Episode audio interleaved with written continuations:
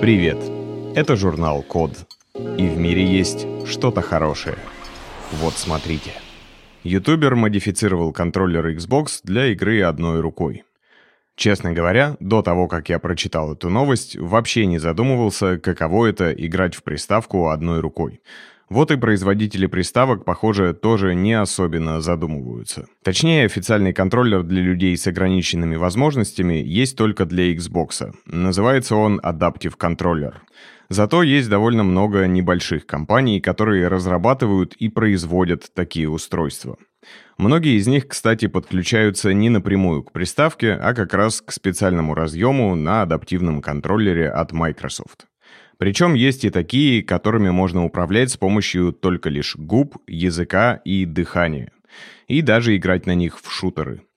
В общем, оказывается, есть целый рынок таких собранных с нуля или модифицированных устройств. Большинство из них все-таки рассчитаны на людей, которые могут пользоваться одной рукой. Поэтому берут стандартный контроллер и механические и электрические элементы управления переносят на одну сторону. Это не очень просто, поэтому и стоят такие джойстики минимум в два раза дороже обычных.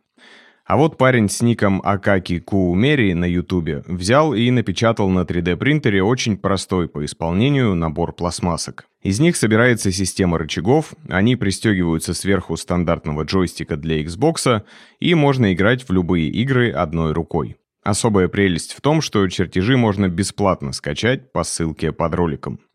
Контроллер симметричный, поэтому, чтобы получить набор под другую руку, детали надо просто отзеркалить. Кстати, посмотрите видео. По-моему, инженерное решение довольно элегантное.